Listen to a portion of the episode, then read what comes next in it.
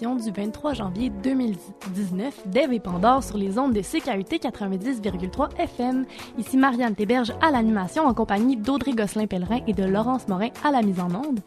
À travers cette émission féministe, on vous propose de porter un regard réflexif et intersectionnel sur différents enjeux, de mettre de l'avant des pistes d'action féministes et d'offrir un espace de parole à d'autres féministes afin qu'elles puissent partager leur savoir et leurs expériences. Eve et Pandore est produite à Montréal, en territoire Mohawk, non cédé. Il est un peu plus de 18 heures et j'avais très hâte à l'émission de ce soir parce qu'on reçoit la finissante de l'école de l'humour Michel Desrochers qui a accepté de discuter avec nous de féminisme en humour. Elle va aussi nous parler de son séjour au village québécois d'antan et de la place qu'occupe euh, le féminisme dans sa vie à travers une savoureuse chronique aux notes comiques. Euh, par la suite, on explore la thématique du disempowerment euh, masculin à travers une discussion conviviale et enrichissante à laquelle on a assisté cette semaine entre Benoît Robillard et Eve-Marie Lampron.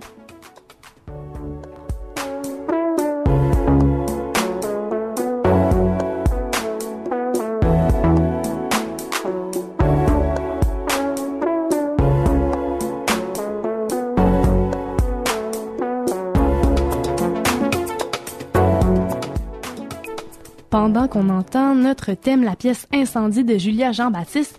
Euh, je vous rappelle qu'Eve Pandore est aussi disponible en balado-diffusion.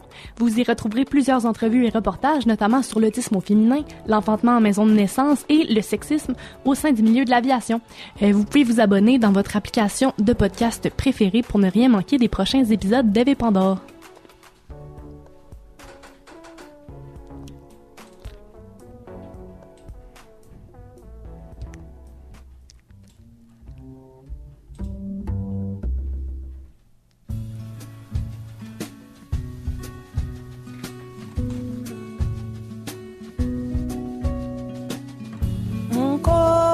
Sababuke ko sababuke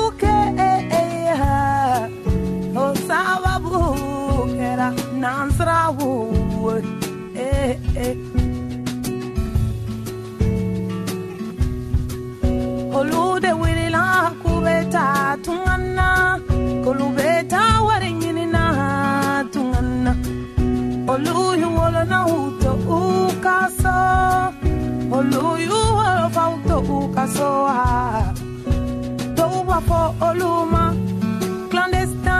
Eh, donc oluma hatungana de. Demebaga te olula hu fasola wa.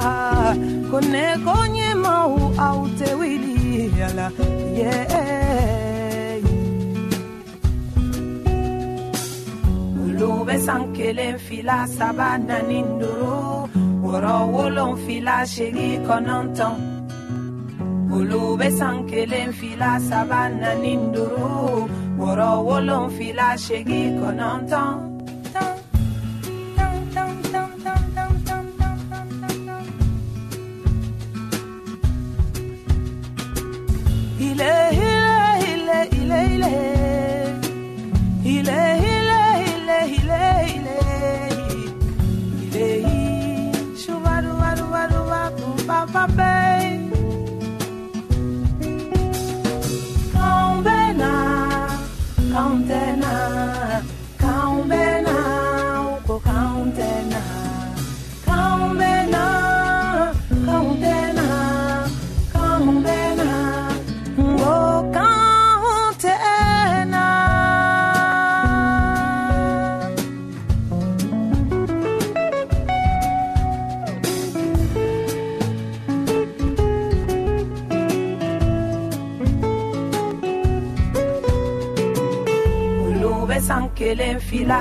padà ní dòró wolon owó ló ń fi láṣẹ́rí kaná tán olùwé sankele ń fi nà ní dòró ọ̀rọ̀ owó ló ń.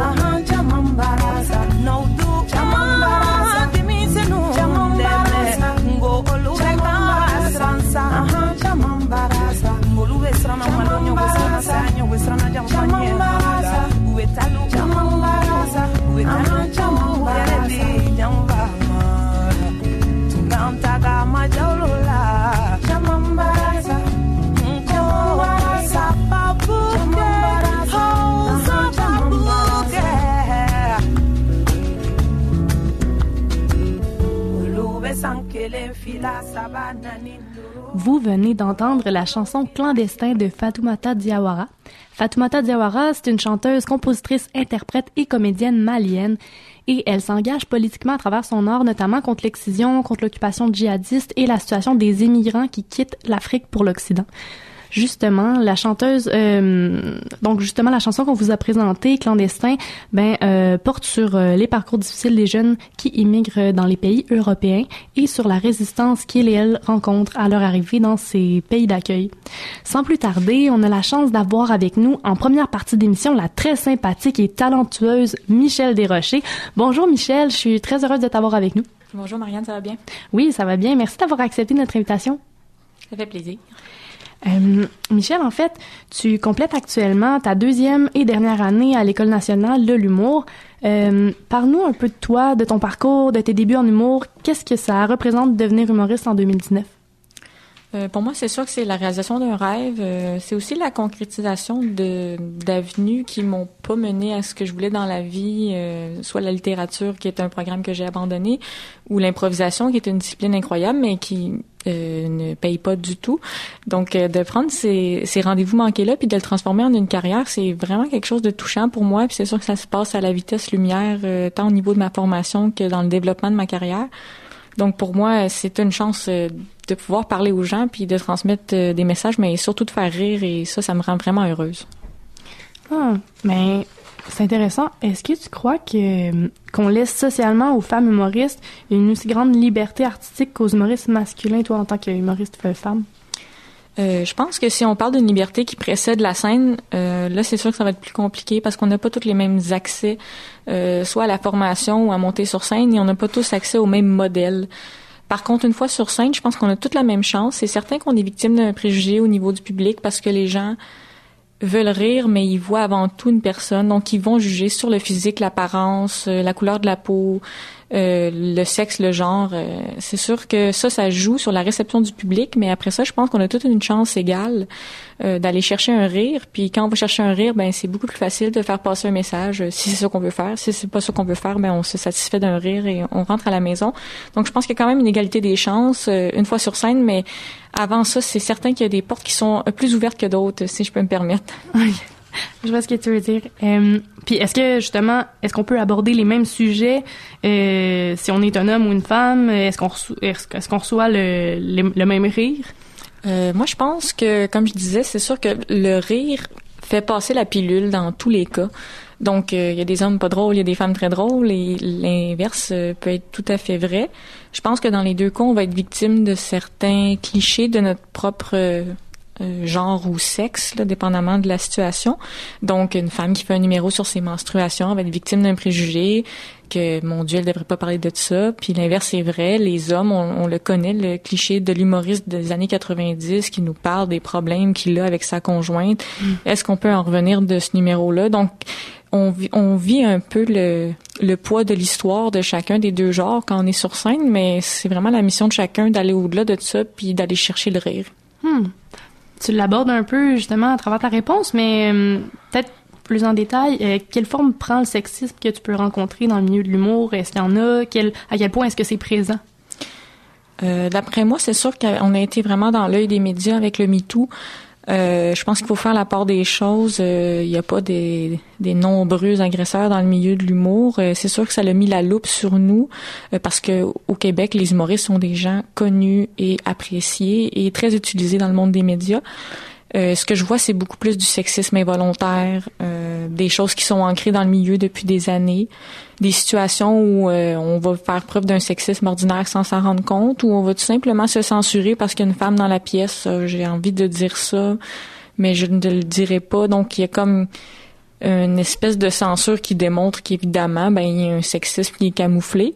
Et je pense qu'on va en parler tout à l'heure, mais c'est sûr que ça, c'est pas nécessairement genré au sens où parfois mhm. les femmes vont participer à ça, parfois les hommes vont participer à ça. On parle pas d'une guerre de sexe, on parle plutôt de certaines choses qui sont ancrées depuis des années dans ce milieu-là. Puis justement, de quelle manière est-ce que les femmes participent à ce sexisme-là? Tu...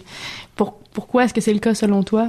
Euh, selon moi, ça vient euh, d'un désir d'être inclus dans un milieu, de devenir euh, one of the boys, si je peux me permettre l'expression, de, de, jouer au caméléon. Moi-même, je vois des situations où je l'ai fait, où on va essayer d'être vulgaire pour se faire accepter par un groupe, où on va essayer de camoufler ses convictions féministes, où on va rire d'une blague plutôt sexiste ou qu'on n'aurait pas dû rire, ou on va oser corriger quelqu'un qui est pas nécessairement avancé dans sa carrière, mais si un humoriste qui est très avancé, qui est en position de pouvoir, là, on va laisser ça couler, puis on va dire, ah, cette personne-là, c'est peut-être la prochaine personne qui m'engage. À ce sens-là, et les femmes et les hommes participent à un mm. sexisme ordinaire qui peut aller dans les deux sens, parfois de façon volontaire, parfois de façon involontaire, mais ce que je vois, c'est beaucoup de bonne volonté actuellement. Mm. d'un peu euh, découvrir ces choses-là puis essayer d'intervenir euh, même si c'est pas toujours parfait. Mm. Ben, ce que tu dis, ça résonne pas mal avec. Euh, on avait reçu des, des un groupe d'humoristes récemment à l'émission, puis justement, être one of the boys, c'est quelque chose qui ressortait. Donc les jeux de pouvoir, un peu tout ça. Euh, quand on t'a rencontré aussi plus tôt cette semaine, ben tu nous disais euh, qu'être une femme dans le milieu de l'humour, ça vient aussi avec des privilèges, des conséquences. Est-ce que tu peux nous expliquer un peu plus ce que tu entends par là? Ben, Peut-être même que j'ai développé cet argumentaire-là pour répondre à des hommes qui étaient menacés par mon féminisme, mais c'est vrai qu'il y a deux côtés à cette médaille-là. Autant, ben, je vais vivre des moments où je vais dire, ah, ça, c'est limite, ou, euh, mon Dieu, ça, c'était sexiste. À d'autres moments, mon téléphone sonne, je reçois des auditions, je reçois des places sur des spectacles, oui, par mon talent, mais aussi par mon casting, de la même façon que un humoriste euh, qui affiche une origine euh, différente, il va recevoir des contrats pour ça quand il y a une recherche de créer de la diversité, mais il va être victime de préjugés, puis se faire dire qu'il fait de l'humour ethnique. Donc, on a toujours les deux côtés de la médaille, puis je trouvais ça important de le nuancer tant auprès de mes collègues qu'auprès des gens à qui je parle. Comme ça, ça permet de faire avaler la pilule. J'aimerais ça qu'il y ait plus d'égalité, mais ça permet aussi d'assumer que oui, ça a été un accélérateur dans ma carrière. Même si c'est mon talent, parfois, il y a des gens qui vont m'écrire « Ah, je suis contente que tu me répondes ça, on avait besoin d'une femme. » Et à ça, malheureusement, actuellement, je dis « Merci beaucoup, bonne journée ». Et je mets un petit bonhomme content, mais c'est sûr que c'est drôle à entendre. Puis des fois, ça me fait poser des questions. Euh, par rapport au booking, puis ce désir de diversité-là, il vient d'où, puis est-ce qu'il vient d'une bonne place, puis est-ce que ça rend service à tout le monde? Hmm. Merci de partager ça avec nous.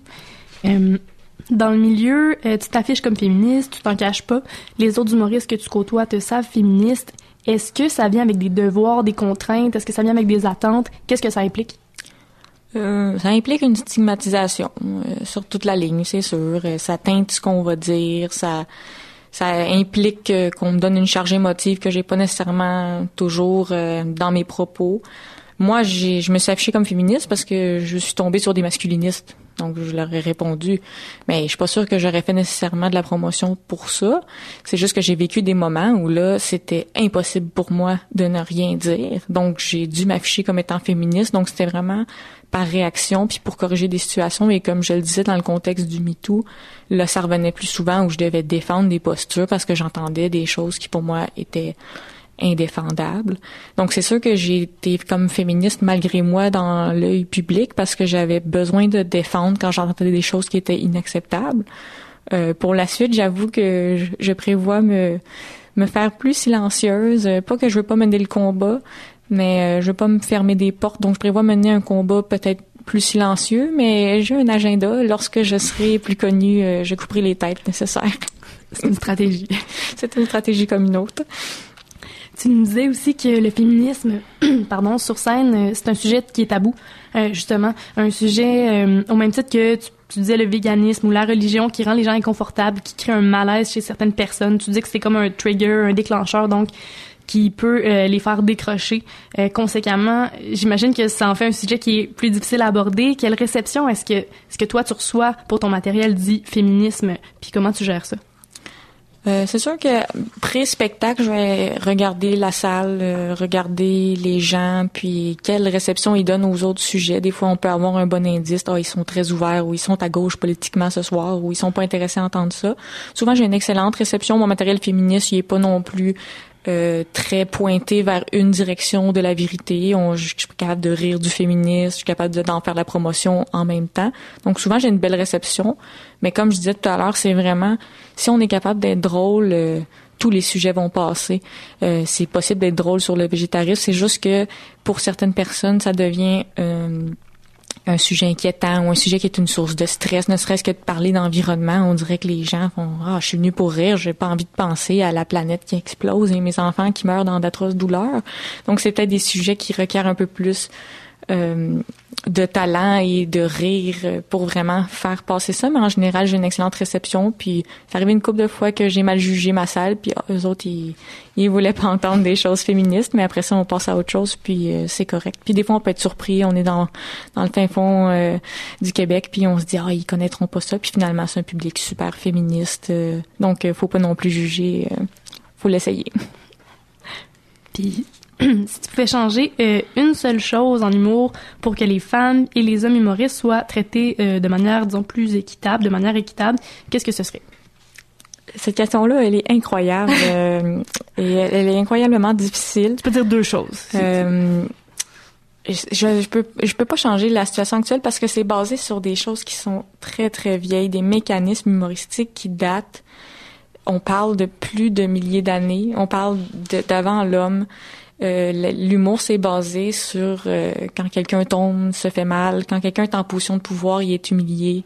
C'est aussi basé sur la séduction, qui est en lien avec la notion de genre. Ça là, c'est ancré très profond en nous et ça précède euh, quelconque aspect culturel. Donc je comprends que ça soit encore un sujet vivant, que ça soit un sujet sensible si j'avais la solution, je la donnerais. Je pense que l'idée, euh, c'est surtout pas de dire qu'on voit tout le monde euh, de la même façon, le fameux colorblind qui est, qui est pas mm. pertinent dans la vie. Mais je pense que c'est de donner une chance égale euh, aux gens de monter sur scène, puis de leur donner la, la chance de parler. puis oui, je pense que quelqu'un est vraiment drôle, on, on oublie d'où il vient ou ce qu'il a à dire, puis on, fait juste rire, puis partager ce moment-là avec la personne. Mm. Puis en terminant, Qu'est-ce qu'on te souhaite et qu'est-ce qu'on souhaite aux femmes humoristes pour l'année à venir?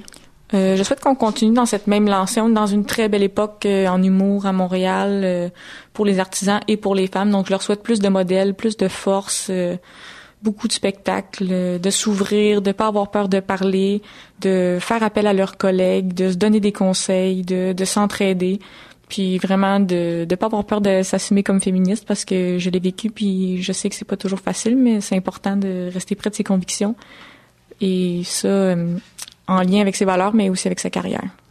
Hmm. Ben on te souhaite et on vous souhaite ça. Euh, merci beaucoup d'avoir partagé tes réflexions et ton vécu euh, à l'émission avec nous. ça m'a ouvert à une réalité avec laquelle j'étais pas familière. Merci. Merci, Marianne. Pour conclure l'entrevue, Michel, euh, tu nous as préparé une chronique humoristique. Euh, je te laisse la parole pour que tu nous parles de ton séjour au village québécois d'antan. Je suis assez intriguée, mais avant de te laisser le micro, je veux seulement mentionner pour les personnes qui seraient intéressées à aller te voir en spectacle ou à te connaître davantage que euh, c'est possible de te suivre sur ta page Instagram et ta page Facebook où tu conserves ton nom, Michel Desrochers, et où on peut trouver euh, tes prochaines dates de spectacle. D'ailleurs, ce vendredi 25 janvier, tu te produis au Resto Bar Le Zeppelin euh, dans Côte-des-Neiges à Montréal et dans plein d'autres villes par la suite. Certaines euh, convictions politiques naîtront de lectures dans la vie ou de moments marquants ou d'un cours particulier qu'on aurait pu prendre au cégep à l'université. Euh, moi, je suis une personne extrêmement émotive et mon féminisme vient beaucoup plus d'expériences variées, de moments d'émotion et euh, d'anecdotes cocasses. Moi, mes parents m'ont déposé au village québécois d'antan quand j'avais 13 ans. Les gens qui savent pas c'est quoi, c'est un village euh, dans le coin de Shawinigan où de jeunes enfants déguisés en les années 1700 vivent des aventures loufoques. Moi, mes parents m'ont déposé là parce que j'étais trop mince pour le camp des gros, mais trop grosse pour le camp des poneys. Et oui, apparemment, 125 livres de belles personnalités, c'est trop pour des petites pattes de poney. Euh, je me souviens encore de la première fois euh, où je suis arrivée là-bas. J'ai regardé autour de moi, ça s'est passé comme un blind date. J'ai vu, j'ai su que ça serait pas possible. J'avais extrêmement le mal de la maison. J'étais vraiment un pot de crème glacée, puis euh, un film de Hugh Grant d'être en peine d'amour. J'ai pleuré du début à la fin de mon séjour. Là-bas, ils prennent les jeunes jusqu'à 16 ans. C'est un camp de jour. Euh, ils appellent ça les jeunes de jadis. Euh, il me semble qu'à 16 ans, c'est vrai que jadis, t'étais jeune. T'es plus un ado de jadis. Euh, tu peux me débattre avec le forgeron, puis tu vas frencher derrière le magasin général avec des slots d'époque, des filles qui montent de la cheville et qui couchent avec toi juste après 7 ans de fréquentation. C'est sûr qu'une fois que je me suis fait donner un habit de fille du roi, je me sentais beaucoup mieux. De là, mes, grosses épaules et mes hanches surdimensionnées faisaient de moi la plus délicieuse des filles du roi. Parlant des filles du roi, hein, des femmes qui ont été victimes d'énormément de préjugés à travers le temps, il y en a qui disaient qu'il y avait juste des putes sur les bateaux, c'est pas vrai, il y avait aussi des poules puis des sacs de grains. Là, ils donnaient des robes à ces filles-là, hein, une belle robe gratuite relookée d'un coup. Euh, les jours de lavage, elles portaient leurs draps et dormaient dans leurs rideaux. À l'époque, ils leur montraient même les premiers soins. C'était facile. Euh, on s'approchait du corps, on mettait les deux doigts au cou et on constatait le décès. Ben, ça, c'est un camp de jour, là. Euh, super le fun. C'est juste que tes animateurs, au lieu de s'appeler Étincelle, euh, ils s'appelaient Scorbut, Colomb, puis Magellan. C'est un peu comme Saint-Élie de Caxton, le village québécois d'antan. C'est juste qu'il n'y a, pas de magie. le forgeron, il forge pas. Le coiffeur, il coiffe pas. Puis Babine, c'est un petit gars avec un feu sauvage qui veut t'embrasser à collation. C'est un peu comme un grandeur nature, hein, les gens qui s'habillent en chevalier, sauf que t'as pas la délicieuse possibilité de taper ses autres avec une épée en mousse. Euh, moi, j'ai beaucoup apprécié mon séjour là-bas. Vous commencez à le remarquer. Hein, J'étais frappée d'un désespoir. Ça avait même frotté entre mes cuisses euh, à cause de mes cotillons. Une petite irritation, là, là où la laine devient privée. J'étais allée voir l'infirmière d'antan. Ça, ça fait très peur. Hein. C'est pire qu'une infirmière auxiliaire. Euh, elle m'avait dit, apparence que t'as trop galipé à travers monts et marées parce que le yob est en de grignoter l'intérieur des cuisses. J'ai pogné à peur. J'avais peur qu'elle me prescrive une saignée. Elle m'a juste mis de la petite poudre de bébé, puis là, tout s'est bien passé. Euh, c'est sûr que ce séjour-là, ça m'a allumé que j'avais pas envie de vivre dans le passé, puis ça a développé chez moi des valeurs féministes qui sont restées.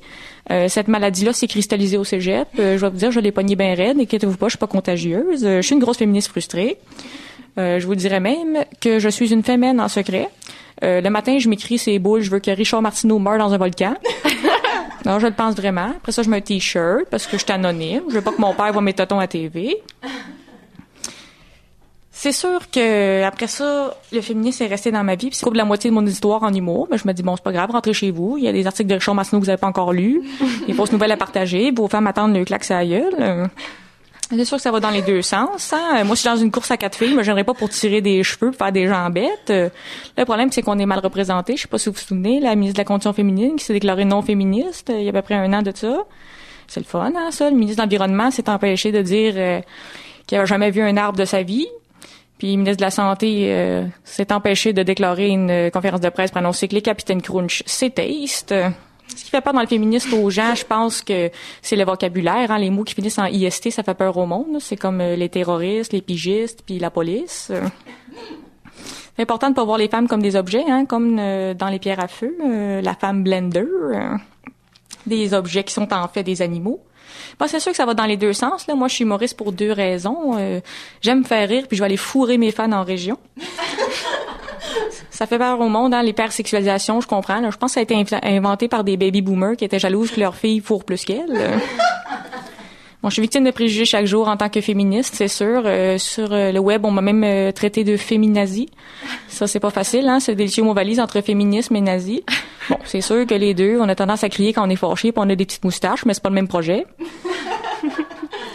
Sur ce, euh, c'est sûr que cette anecdote m'a mené à des convictions féministes qui vont me rester euh, pour longtemps. Et euh, c'est toujours avec beaucoup de plaisir que je ris des féministes parce que je fais partie de ce groupe et je vais le rester toujours.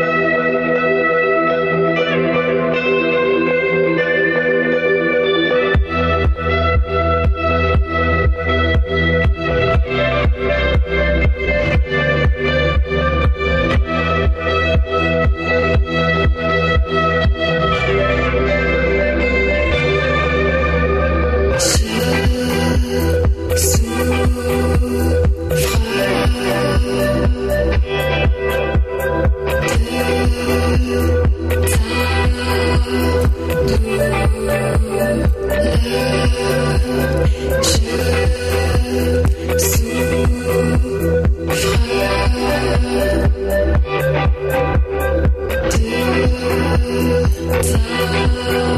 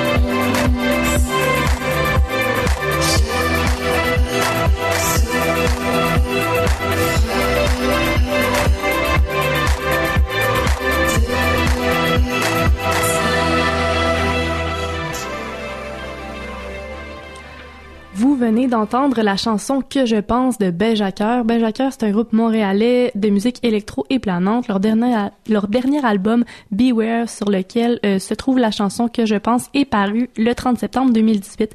Il est présent, présentement 18h29. Vous écoutez toujours Eve et Pandore sur les ondes de CKUT 90,3 FM. En deuxième partie d'émission, on aborde un sujet chaud, le disempowerment au masculin. On a pensé que ce serait intéressant d'aborder la question à travers une discussion constructive entre un homme et une femme. Audrey, euh, tu vas nous en dire un peu plus? Oui, effectivement, Laurence et moi, on a rencontré euh, Eve-Marie Lampron et Benoît Robillard euh, pour discuter de disempowerment. Au final, on a jasé du rôle des hommes qui souhaitent être alliés de la lutte féministe, mais par le truchement d'une approche qui gagne à être connue, soit le disempowerment. On a souvent entendu parler du concept d'empowerment des femmes ou des personnes en situation d'oppression, qu'on pourrait définir comme une forme d'autonomisation et d'appropriation du pouvoir, soit la capacité d'agir et de faire. Plus récemment, on commence à parler de disempowerment des hommes. Aujourd'hui, on décortique ce concept que certains hommes tentent d'appliquer dans leur quotidien. J'ai toujours compris, dans une optique féministe slash pro-féministe, le disempowerment comme étant une auto-réduction de son pouvoir individuel et collectif, dans ce cas-ci dans un contexte patriarcal qui interpelle particulièrement les rôles de genre des hommes versus euh, par rapport euh, aux femmes. Mon nom c'est Eve-Marie Lampron, j'ai commencé à être active sur la scène féministe au début des années 2000, surtout dans des collectifs euh, autonomes, et je suis maintenant professeure associée à l'Institut de recherche et d'études féministes de l'UQAM et chargée de cours dans le même institut. Et je suis aussi agent de développement au service aux collectivités de l'UQAM, dans lequel je coordonne des projets de recherche, action, formation entre universitaires de l'UQAM et collectifs et groupes féministes. Je dirais que ça serait d'être toujours à chaque seconde conscient de la place qu'on prend, la place physique qu'on prend, la place intellectuelle qu'on prend, la voix qu'on porte, ben, mon nom, c'est Benoît Robillard. Je suis étudiant à la maîtrise en sociologie euh, au deuxième cycle à l'UQAM. Et puis, euh, donc, mon background euh, en tant que pro-féministe, je dirais que c'est un apprentissage qui se fait tous les jours de ma vie depuis plusieurs années. c'est un background qui est autant théorique à travers mes cours de sociologie que j'ai eu à l'UQAM, mais qui est aussi un background pratique dans le day-to-day, dans la vie quotidienne avec euh, les autres personnes qui m'entourent, autant des hommes que des femmes. Je pense que j'apprends euh, de tout le monde. Francis Dupudéry, qui enseigne les sciences politiques à l'Université du Québec à Montréal, a publié, suite à des consultations avec des féministes, un petit guide du disempowerment qui s'adresse aux hommes. Pour lui, le disempowerment consiste à travailler contre les institutions, les actes et les attitudes qui produisent et consolident la supériorité du statut masculin et le pouvoir des hommes sur les femmes. Selon la logique du disempowerment, un homme qui souhaite être un allié des féministes doit donc renoncer à certains pouvoirs et à certains privilèges qui lui sont donnés à cause de son identité masculine. Mais alors, qu'est-ce que les hommes ont à gagner à pratiquer le disempowerment? Je pense que les hommes ont beaucoup à perdre avec, en s'impliquant dans une logique de, de disempowerment. C'est, c'est tout à fait normal. on parle de, de rapports euh, dominant-dominé, euh, puis de renversement possible de ces rapports-là. Mettre le disempowerment en pratique, c'est donc accepter de perdre certaines choses, certains privilèges qui, dans une société sexiste, sont indûment donnés aux hommes, afin de tendre vers des rapports plus égalitaires entre les hommes et les femmes. Plus concrètement, par quel comportement, par quelle attitude ou parole les hommes peuvent-ils mettre en pratique le disempowerment dans leur vie de tous les jours? En termes de comportement, je dirais que c'est toujours de questionner ce comportement-là, premièrement, de toujours euh, avoir un peu euh, une, deuxième, euh, une deuxième réflexion par rapport à nos agissements.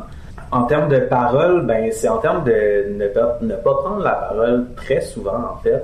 Puis c'est quelque chose que j'essaie d'appliquer de plus en plus, puis de prendre conscience de plus en plus très souvent, en tant qu'homme cis blanc euh, dans des euh, qui fait partie de certaines luttes, ben au final, je, devrais plus me taire qu'autre chose, ou en tout cas de euh, me justement de, me désinvestir un peu de la discussion pour écouter ce que les gens qui sont les principales victimes des oppressions en tant que telles ont à dire par rapport à ça.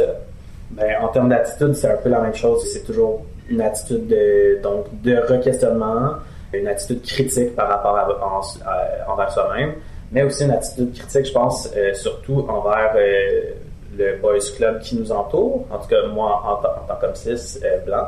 c'est jamais d'accepter l'amitié comme une excuse à euh, des propos anti antiféministes, par exemple, ou des propos sexistes, ou même des propos homophobes ou racistes. Et puis toujours de euh, re-questionner les attitudes et les comportements de, des autres personnes qui nous entourent, que ce soit notre famille, nos parents, nos amis, notre gang d'amis. Moi, ça m'arrive très souvent d'être la personne euh, qui se fait dire ben on peut plus rien dire puis euh, ben c'est de l'accepter puis de, se dire ben peut-être que je me ferai pas d'amis avec ça mais c'est pas grave parce que je pense que au final ces valeurs là puis cette lutte là compte plus que les propos de ces amis faux amis là finalement Bien que le désempowerment dépende d'une volonté masculine de renoncer à ses privilèges, les femmes et les féministes peuvent aussi avoir un rôle à y jouer, notamment en incitant les pratiques de désempowerment autour d'elles. Je suis mère d'un garçon de 9 ans et euh, comme féministe, je réfléchis beaucoup à l'éducation de, euh, de cet individu mâle qui euh, fait maintenant partie de notre écosystème.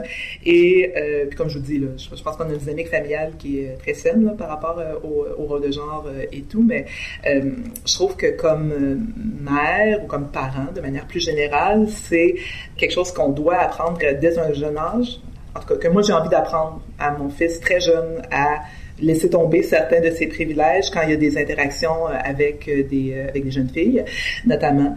Euh, c'est délicat parce que tu veux que ton enfant soit à l'aise de s'exprimer, qu'il puisse développer une pensée critique, des opinions, qu'il qu puisse avoir un bon niveau de, de communication, bien exprimer ses idées en même temps, tu veux pas qu'ils coupent la parole aux petites filles. Puis tu veux qu'ils leur laissent la place euh, et tout. Fait que des fois, j'ai des petits cadrages à faire, puis je dois y expliquer pourquoi c'est important de laisser parler les autres et tout, puis de pas avoir une attitude de que c'est moi qui contrôle tout, euh, etc. Jusqu'à maintenant, ça donne des bons résultats, mais je sens que ça va être un défi continuel de poursuivre cette réflexion-là. Euh, je dois dire aussi à la décharge de mon fils que quand il commence déjà euh, parfois un peu maladroitement, mais à réagir par rapport à des situations inéquitables. Sinon, quand j'enseigne, euh, je, tente d'établir des règles de classe, entre guillemets, des, règles de fonctionnement collectif qui sont dans le plan de cours. Puis, euh, ce que, ce que j'essaie de faire, c'est de dire, j'invite tout le monde à prendre acte des rôles de genre dans la classe, puis avoir une réflexion collective par rapport à ces rôles-là. Fait que généralement, à toutes les sessions, les gens, je pense, semblent soit comprennent ce que je veux dire, ou soit font semblant de comprendre. Mais ça m'est arrivé récemment qu'une étudiante a dit, lève la main, qu'est-ce que tu veux dire par là? Fait que là, j'ai été obligée de me, dévoiler un peu plus.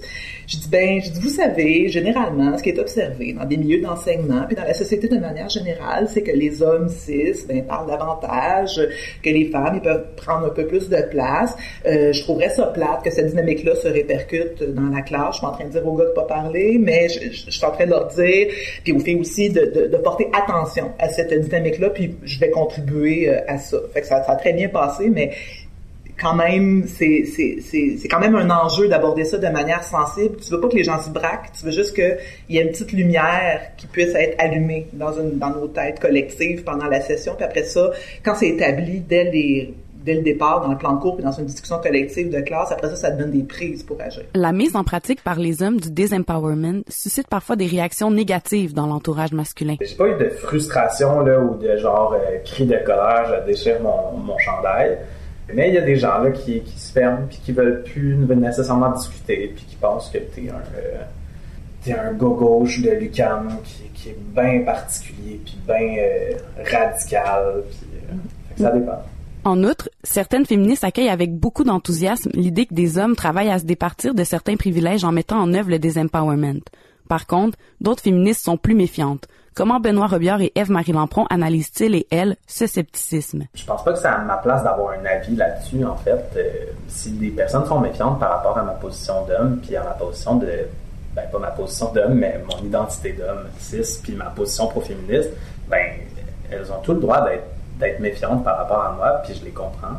J'essaie alors d'agir en conséquence, puis euh, de ne pas avoir une position ou une attitude ou qui, pourrait occasionner encore plus de méfiance. Je pense qu'il y a beaucoup de filles qui sont euh, méfiantes ou euh, même rébarbatrices en certains cas, euh, parce qu'elles ont vécu des mauvaises expériences, tant à un niveau individuel qu'à un niveau même, j'ai envie de dire, euh, historique. Là.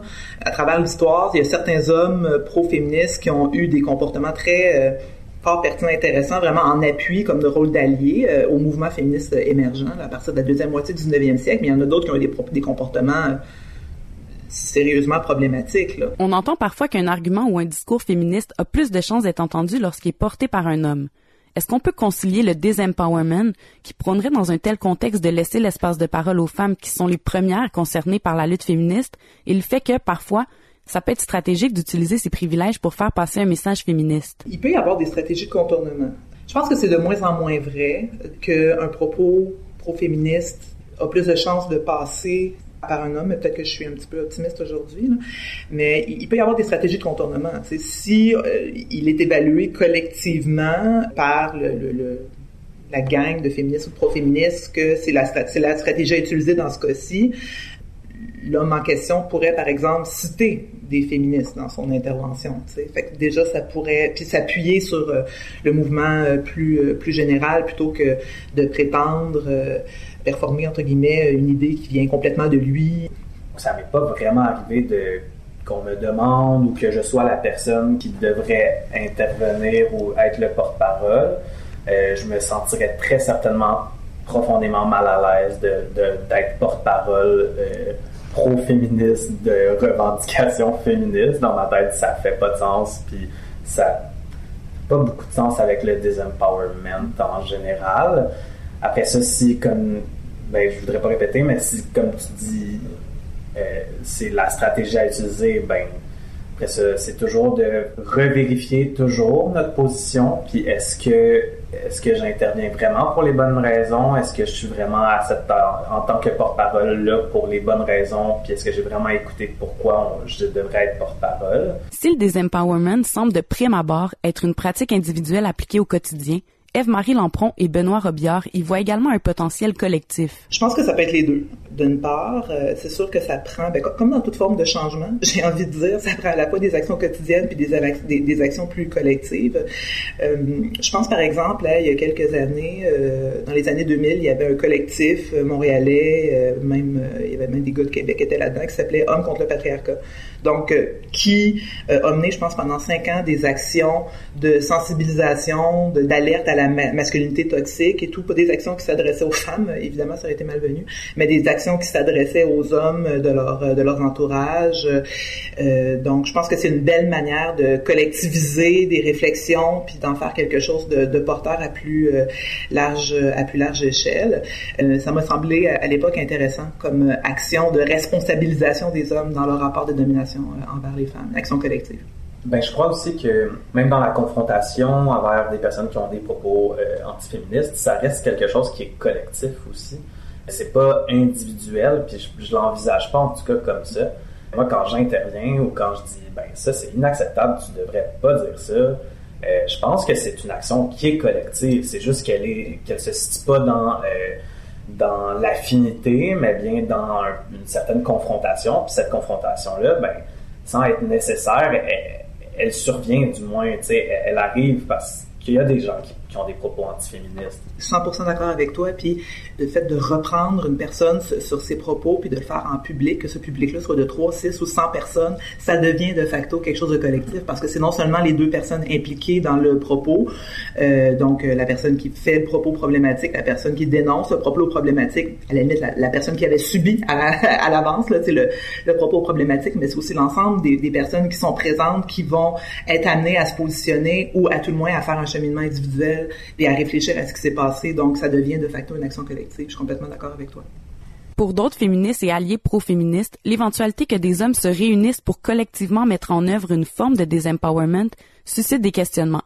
En effet, ça a parfois mené à des dérives. À titre d'exemple, au Québec, certains collectifs masculins alliés au mouvement féministe sont progressivement devenus antiféministes. Ces dérives potentielles constituent, aux yeux de certaines féministes et de certains pro-féministes, une des limites au disempowerment. Benoît Robillard et Eve-Marie Lampron en identifient d'autres. Je pense que vu qu'on est en société, il reste que même si on veut avoir une attitude pro-féministe et de disempowerment, c'est reste qu'on est porteur de certains marqueurs qui font en sorte qu'on on n'est pas désempoweré au complet aux yeux des autres, du moins.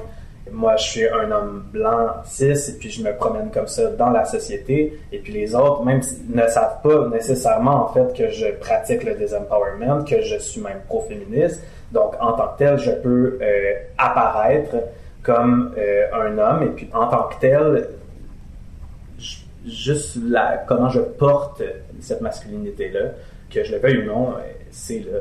De la même euh, façon, la couleur de ma peau, euh, je peux pas la changer et puis je porterai toujours euh, ma blancheur et puis les privilèges qui viennent avec. Puis ces privilèges-là, même si je veux pas, j'en profite dans la vie de tous les jours. Il y a des privilèges que je profiterai toujours malgré moi. Moi, je pense pas que sans une modification profonde des structures mêmes, qu'on peut se renoncer de manière clair et euh, enthousiaste entre guillemets euh, à ces euh, à ces privilèges comme groupe comme groupe dominant. on peut tenter de les amoindrir, on peut faire des réflexions individuelles et collectives là-dessus. En même temps, ces actions-là tant individuelles que micro-collectives, entre guillemets, participent à la déconstruction des, des structures. Donc, c'est vraiment, c'est un, c'est un aller-retour, je pense. Ceci dit, D'autres groupes peuvent aussi être en position de pouvoir. Les féministes blanches et aisées qui ont certains privilèges dont d'autres femmes ne disposent pas devraient-elles, elles aussi, mettre en pratique le désempowerment? Ben, je pense que oui. En tout cas, je trouve certaines réflexions, je pense, qui est euh, très claire, là, puis même des actions, dans certains cas, là, qui sont entreprises dans le mouvement euh, féministe, euh, dans les groupes notamment, par rapport à ça puis je, je, les personnes ne me voient pas, mais je, je suis blanche de chez Blanche. Et euh, j'essaie notamment dans mes rapports avec les personnes racialisées ou les collectifs et groupes euh, portant ces, leurs revendications de faire attention à mes propres privilèges individuels que collectifs. Est-ce que ça fonctionne tout le temps? Probablement pas. Très certainement, probablement pas. Mais j'essaie d'appliquer la même, les mêmes attentes que j'ai envers les hommes pro-féministes et de me dire que probablement que des collectifs de féministes racialisés les mêmes attentes euh, envers moi. Je, tente, je tente de le faire, mais c'est un processus euh, continu et euh, permanent, tant au niveau individuel que collectif. Je crois pertinemment que une lutte doit toujours être intersectionnelle ou en tout cas avoir une philosophie critique de l'intersectionnalité. J'envisage le disempowerment comme intersectionnel en prenant en compte l'ensemble de mes privilèges, pas juste que je suis un homme, mais bien que je suis un homme blanc, cis, ayant des pratiques hétérosexuelles, par exemple, que je suis de l'espèce humaine même, on pourrait dire, parce qu'il y a aussi l'oppression des animaux, par exemple.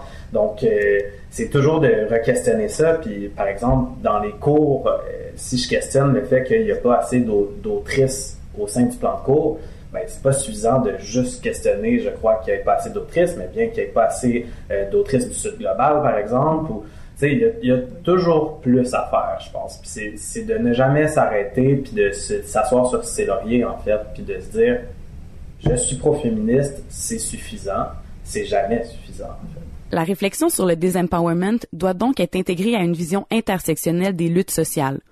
Au final, dans une optique féministe, le concept de disempowerment, bien que comportant certaines limites, permet aux hommes souhaitant une société plus égalitaire de passer de l'étape de la conscience des inégalités à un engagement plus proactif pour réduire les différences de pouvoir et de privilèges entre les hommes et les femmes.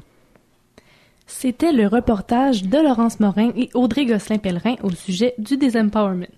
Oui, on tient à remercier Eve-Marie Lampron et Benoît Robillard, avec qui on a eu vraiment beaucoup de plaisir euh, à discuter de l'approche de Disempowerment. Donc, pour continuer l'exploration de cette pratique-là, on vous recommande de lire le petit guide de Disempowerment pour hommes pro-féministes de Francis Dupuis-Derry et 12 suggestions pratiques pour les hommes qui se retrouvent dans des espaces féministes.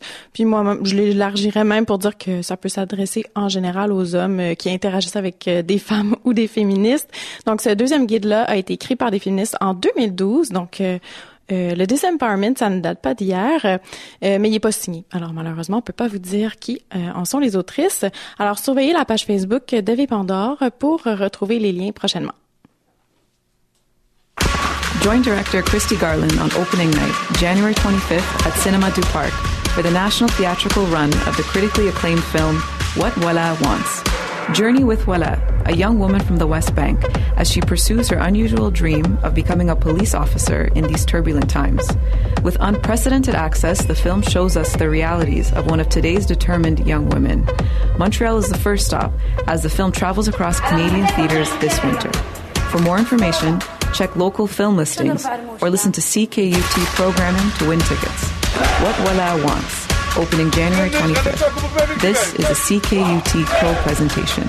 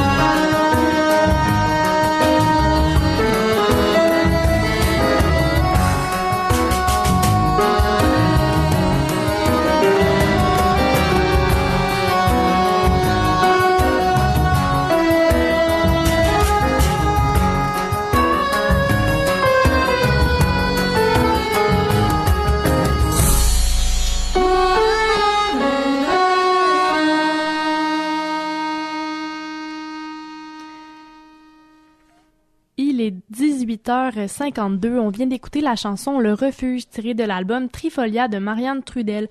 Euh, Marianne Trudel, c'est une pianiste et compositrice euh, jazz reconnue à travers le monde qui a présentement six albums à son actif. Elle est une des rares femmes à avoir fait sa place dans le milieu toujours très masculin du jazz. J'espère que vous avez apprécié, euh, comme moi, la, toute, la, subtilité de sa musique. Si c'est le cas, ben sachez que Marianne Trudel se produit vendredi prochain, le 1er février au 11 à Montréal. Et euh, la prochaine chanson euh, qu'on va vous faire écouter, elle est de la rappeuse argentine Sarah Hebe.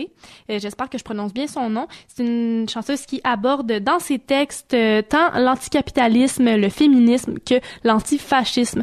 Dans la pièce Génie, euh, Sarah Hebe fait résonner sa voix féministe et s'exprime en faveur du libre choix en matière d'interruption de grossesse, un sujet brûlant d'actualité en Argentine.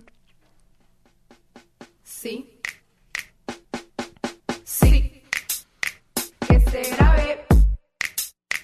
Que se grabe. Jenny, vos tenés que bailar.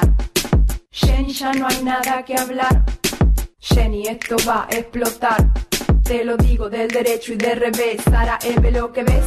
Acá con una nueva pista más de artista, de un lado para el otro yo me muevo y te digo no hay derroche, solo deja que te abroche este ritmo porque vengo como coche, pum, choco, hay ocho muertos en corrientes, esa es la noticia, eso me deprime, eso me asfixia, pero esto está vivo respirando y latiendo ahora sentilo, el que no mama muere y no llora si se aborta.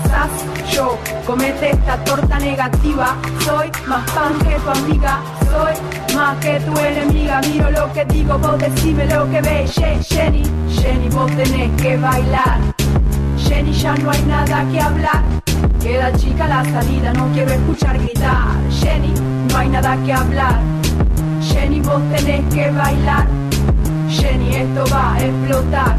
Queda chica la salida, no quiero escuchar gritar. Esta vez me baso en el libre estilo.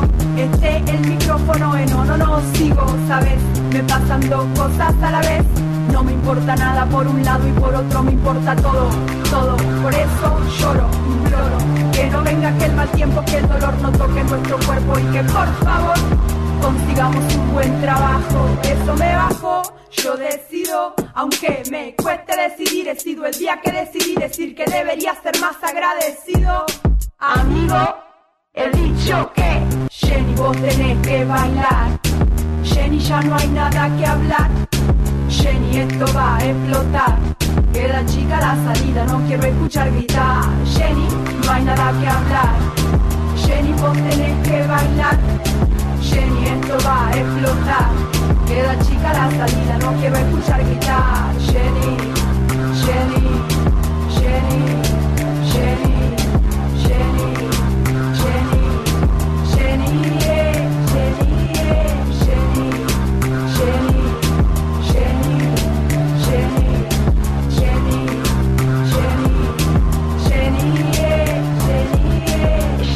tenés que bailar.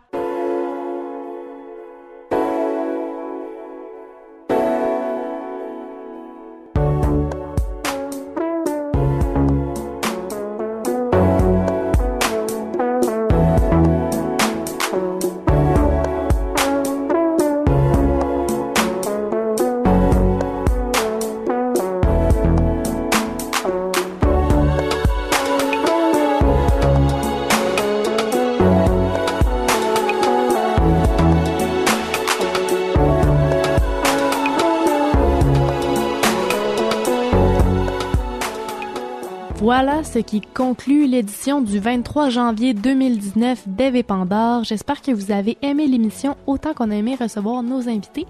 Euh, mon nom est Marianne Théberge et j'ai eu beaucoup de plaisir à animer l'émission d'aujourd'hui. Merci à mes consoeurs Audrey Gosselin-Pellerin et Laurence Morin à la mise en onde avec qui j'ai préparé cette émission. On remercie également nos invités euh, qui ont accepté de se joindre à l'émission. Un grand merci à Michel Desrochers, à Eve-Marie Lampron et à Benoît Robillard. Euh, N'oubliez pas de vous abonner à Eve et Pandore dans votre application de podcast préférée pour écouter nos anciens segments et surtout nos futurs reportages. Les émissions d'Eve et Pandore sont également archivées pendant trois mois sur ckut.ca et pour l'éternité sur Mixcloud. Pour euh, tous les détails sur ce que vous avez entendu aujourd'hui, ou si vous désirez commenter l'émission, euh, communiquez avec nous à travers la page Facebook d'Eve Pandore. Dans quelques secondes, Amandla suivra. Eve Pandore sera de retour sur les ondes de CKUT 90,3 FM le 22 mai. On se dit à bientôt, on a déjà hâte de vous retrouver.